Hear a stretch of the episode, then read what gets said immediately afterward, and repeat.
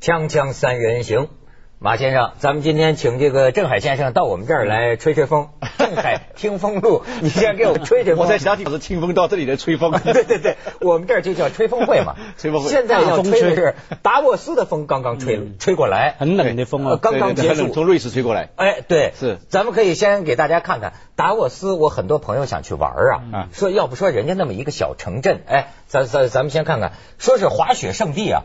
呃，在瑞士东南部，呃，你 先看见的是抗议是吗？抗，这是抗抗的什么议是吧？这呃，你看，完全还有人描写很文学化，说这个雪下的好慢好慢，人呢这个睡在他的酒店小酒店房间里啊，那个安静的，听着钟表的那个声音都算噪音了。你瞧这个，哎，说是真正开达沃斯会议的这个会场啊，容纳几千人的会场也非常的小。因为什么呢？就在那个是卧在山谷中，就在山腰上。嗯，因为因为它的风景太好了。我听说哈，看到很多报道，特别 New York Times 哈有开了一个，也越来越八卦。以前 New York Times 所有纽约时报哈，所有的新闻都是最硬朗的评论嘛。现在硬朗的评论旁边总是开一些比较花边的小小的方块哈，就讲什么呢？很多年轻的出席的专家也好。官员也好，最期待的是赶快开完会去滑雪。嗯，哎他们啊最高兴滑雪圣地。对，因为他们啊现在年轻化嘛，全球的领导人、什么高官学者都年轻化，甚至很多是八零后的年年轻人，都是那样开会的时候无心啊，完全好像对对，然后都是拿着手机，拿着一些通讯用品，其实都在偷偷上网啊。现在很流行嘛，拿着手提电脑在那边假装记录会议，其实是在上网。然后呢，后来还。派到一个官员，不晓得哪里的官员，以为他在假装，以为他在记录会议哈，原来他在上网查当地附近的滑雪胜地，还有五星级的什么吃东西的餐厅好地方。这人家就讲啊，就是说达沃斯这么一个小地方，嗯，对吧？他他变成了这么样的一个一个定位，好像从一九七一年的时候，还只是一个欧洲的商界领袖们对开会才三百人嘛，对他当时叫欧洲管理论坛，当时是一个欧洲范围内的。而且当时冷战时代嘛，瑞士又属于西欧，是吧？所以当时说是这个目的是为了对抗美国商业入侵欧洲。对对对对对。后来说十年后到八一年呢，美欧之间融合了。那个时候的这个浅浅话题呢，感觉是对付前苏联 之间的那种气氛。然后这是风水轮流转，到今天变成一个全球论坛。后来他们讲啊，说你要算算账。他这么个小镇，对中国的小城镇发展很有启示。说五天的论坛呢，五天的论坛就给这个小镇带来两千多万瑞士法郎的收入。然后说这个国家，呃，这不不，它不是国家，就这个达沃斯一全年的 GDP 啊，大概有八个亿瑞士法郎，其中有三个亿瑞士法郎。都是开论坛，对，其实其实反过来也可以折射另外一个问题，就是任何一个城市也好，小地方也好，它发展要有自己的独特性。你刚才说那个差异性，这很重要，不是说每个地方一定要像纽约、像北京、像东京。是吧？像巴黎那样的，你这个地方有自己独特的特色，哪怕是一个很小的地方，哎，也能够也能够有世界的名。可是你要有独特的特色，总要有时候总要有需要有机会嘛，哈。但有时候机会人家给你，有时候有时候是可以自己，哎，有时候可是有时候可以自己打造的。你看中国有个博鳌。博鳌它它是海南一个原来是名不见经传，也是一个小地方，但它就取什么呢？就取海南是中国的最南端，博鳌又是海南的最南端，那是中国最南端最南端里面的最南端。然后那个地方呢，然后现在就营造出一个就等于是亚洲论坛，亚洲论坛主要是中国和东南亚，包括中国和南边南部国家一些的关系。就我们在中国一个最南边最南边的一个城市搞这么一个。不是在北京举行，也不是在上海举行，因为同样这么一个论坛，如果在上海、北京举行，它的它给人的心理的负担就不一样了。哎，我们在中国一个最南端的这么一个像小渔小渔村一样的，大家穿上像夏威夷一样很休闲的服装，大家跑到那进行二轨是吧？所有的所有的领导人跑到那都想。都像这个普通普通的朋友一样谈一些开会，谈一些很很轻松的人性的话题。但其实是呢，其实呢，一方面是建构了领导人之间的感情，另一方面互相之间谈的话题，你可以当真，也可以不当真，是吧？同时呢，这个博鳌这个地方自然也就出去了。所以说，是对，所以我在想啊，要打造的话，你要人家来开会，你要那个地方选的对。那个环境很好哈，像博鳌哈，大家去那边一边开会一边好像有点放松来开会的感觉。我想起我在美国读博士班的时候哈，在美国的中西部哈，那个地方是什么呢？附近很多的那个很多的地方适合给人家骑重型机车的。重型电单车的哈，经常很多人呐，一队一队的机车队穿州过省，然后来到我们中西部那边停几天，然后再走了。然后呢，就很多人在那边。后来呢，有个小地方就在那边，每年举行一次 Gay and Lesbian 同性恋啊同志大会哈，很大型的会，全美国各地的人都开车呃骑着机车过来，那非常壮观的哈。每年一次，也是每一次每一年开完那个会啊。听说就可以养活那个镇，还有附近几个镇一年两年的的这个生活状况哈，所以那个地方啊，完全适合这个机车队来。然后呢，政府也支持，甚至把当地那条街改了名叫 Gay Street，对，完全呢就让你们感觉高兴。所以你看这个经济模式，现在有同性恋经济，嗯，对，还有这个美女经济，有的地方专门选美嘛。这个人中国学者我发现最爱反思，开一个达沃斯论坛，一下列了十二条，就说我们中国这些小城镇发展为什么没有自己，很多地方没有自己的个性。我甚至还想起前两天我看一个新闻，说是。河南那个字儿我都不认识，什么什么不州啊、邳州啊，还是么一个地方？说那么个地方，你说他就搞这个市政建设，他搞什么呢？他要追求跟中南海一样，甚至他就叫中南海，叫什么州 中南海？然后呢？政府门前呢，那条街他不敢叫长安街，他叫长安路。附近呢，他要走，他要修北海、西海、南海。不是这个跟人的心态很有关系。他可能中国可能这个数千年遗连遗传下来的这种这种帝王的心态。每个哪怕这个小镇的镇长，我如果当了这个小镇里面的一把手，哎，那我也常常做帝王的一种姿态，帝王的一种味道，是吧？那我来感受一下，虽然是假的。要我说，南京那个被判了刑那个房产局长抽那个烟叫什么？这个名字起的太方了，你知道吗？叫九五至尊的。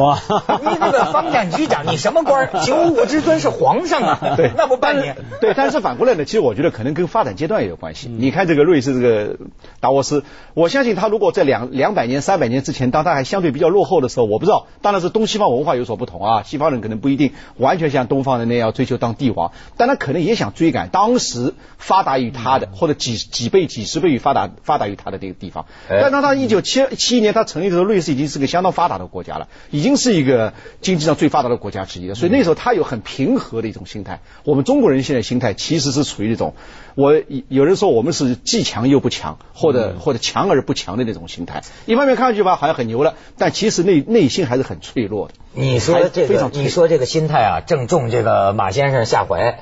他最近关于达沃斯论坛看了一些网友们的这个意见啊，呃，不仅是网友啊，还有很多专家们的意见，的确是看的有些感觉。有什么感觉？就是那个没有，就像邱先生刚说嘛哈，就是那个可能以前亚一的太久了，现在一来哇，中国崛起了嘛。就像这次的会议哈，在那边主题我们都知道，什么重新建设、重新重思、重建、重重设，然后好几个大环节都是以中国作为主题的。对，甚至有人称为说中国。国密码，嗯，就是中国好像为什么能够长期那么强而有力的经济崛起哈？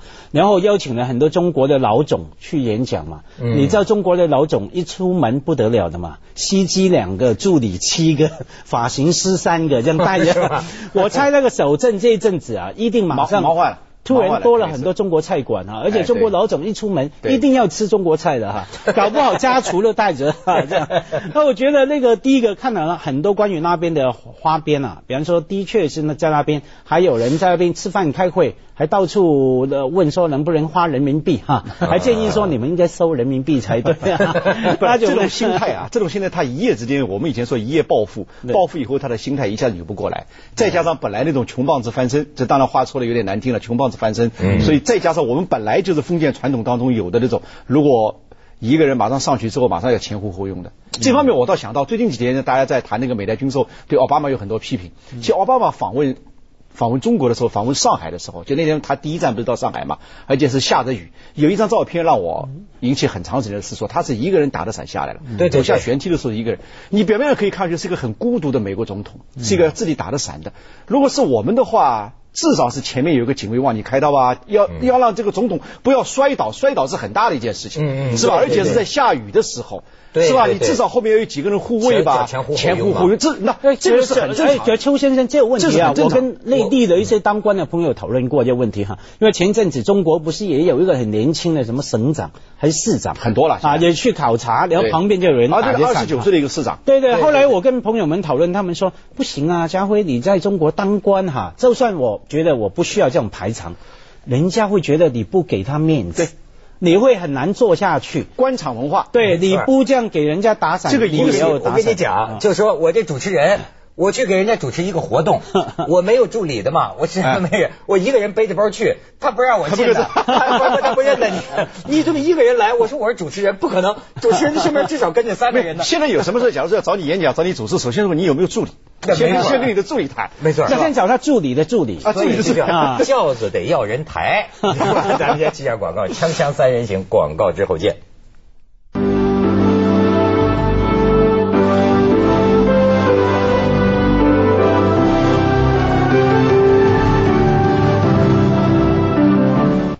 有人说中国人现在有些情绪啊，优点是牛，缺点是太牛，是吧？但是我觉得像这个达沃斯论坛。他实实在在的，我也感觉到啊，比如说他们讲，就说中国政府二零一零年什么宏观调控，宏观调控这种人，我作为中国人民，我过去都不太懂，也不太关心。现在他们说啊，中国开经济工作会议是全世界经济界关心的事情，就说你这个国家这个经济保持这么高的增长，下一步你是踩刹车还是慢慢刹车？这个好像，所以这次达沃斯论坛都在讲中国经济，你是硬着陆啊，嗯，还是什么软着陆啊？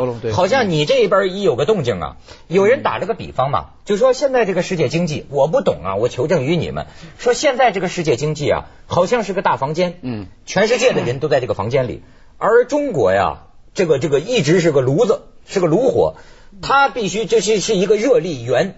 那么周边的人呢，就希望你热呀热呀，你至少不要凉下去，也使得我们站在屋子边边的人都能享受到你的这个热力。让他，但是对于中国，对，但是中国本身来说呢？你现在就是自己就是炉子，对，你太热就把你放在炉子上烤，这很有道理。其实我觉得从从这个整个房间概念来是很自然。现在是现在是全球化嘛，全球化贸易一体化，这个经济一体化，所以你中有我，中有你，而且现在又是网络时代，是吧？那么小的一个地球村，所以你中国中国又是地球上现在经济发展最快的这么一个火车头，它的就业，它的整个 GDP 当然能够拉动全世界的贸易都流入，我想这是很自然可以理解的。但你刚才说的中国本身。也是一个炉子，他自己也在上面烤，我觉得倒也很道理。我个人可能有一个有一个感受啊，我觉得可能就也许我有点杞人忧天了。我觉得中国这几年在外部环境上崛起是很快。你看，我们比比这个最近现在是二零一零年年初，我们看看二零零零零二年、二零零三年的时候，当时中国崛起根本根本没什么事儿，是吧？当时一九九九年，我当时到德国去采访当时的。G 八峰会就八国峰会，这个这个这个应该应该应该扫黄，是要扫黄扫黄。对，我吓我吓我一跳，以为什么现现在解禁了，以为解禁。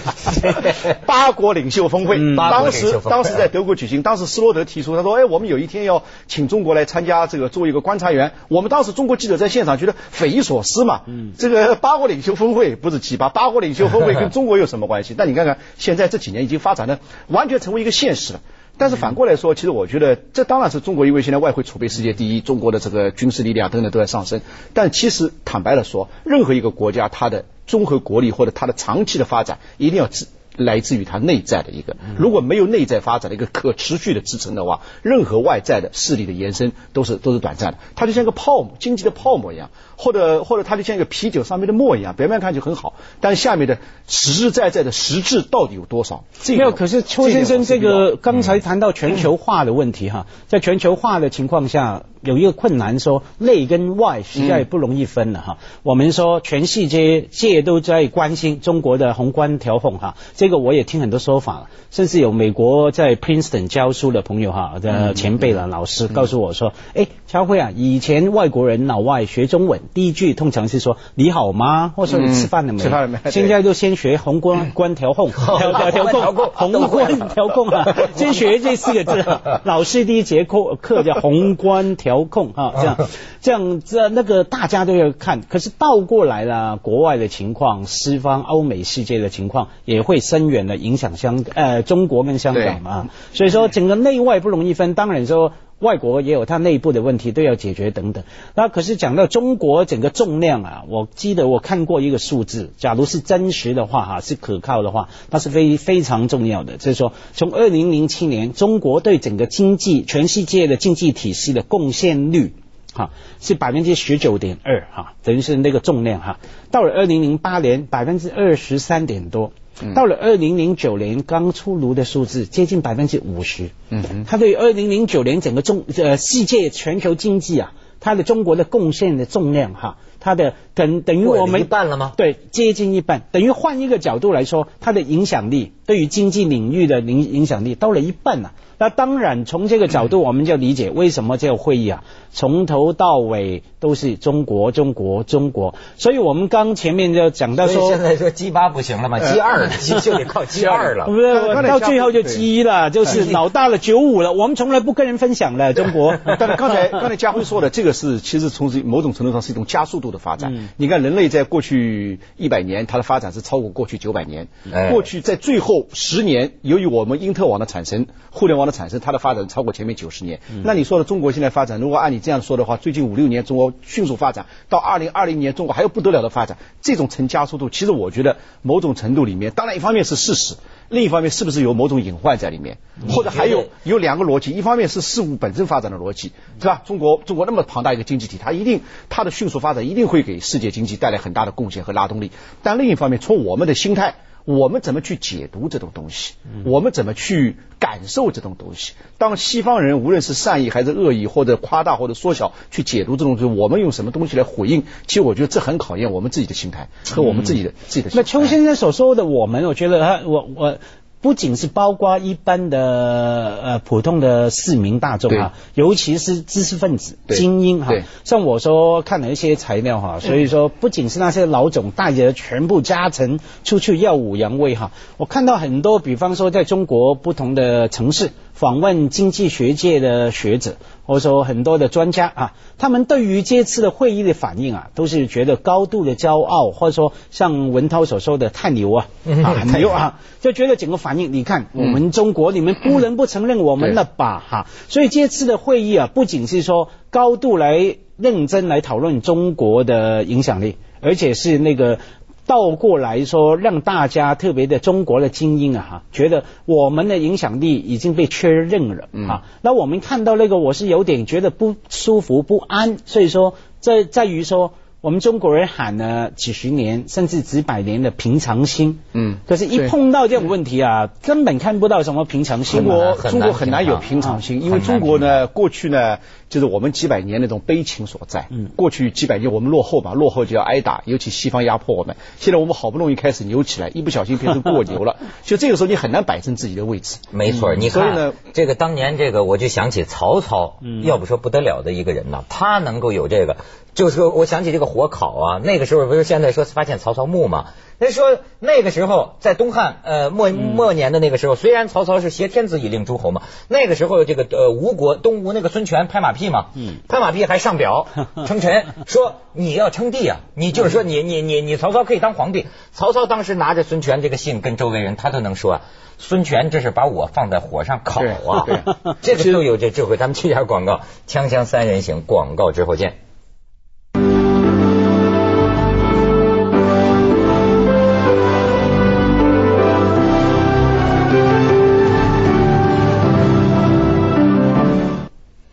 我总觉得哈，说这个中国经济什么牛牛牛，我不知道是在哪个概念立场上去说的。因为呢，我看到的就是街道啊，就什么，我总觉得，我比如说我在美国，或者说我在欧洲，乃至于我在香港，呃，然后我回到大陆，我看到的基层的一般老百姓。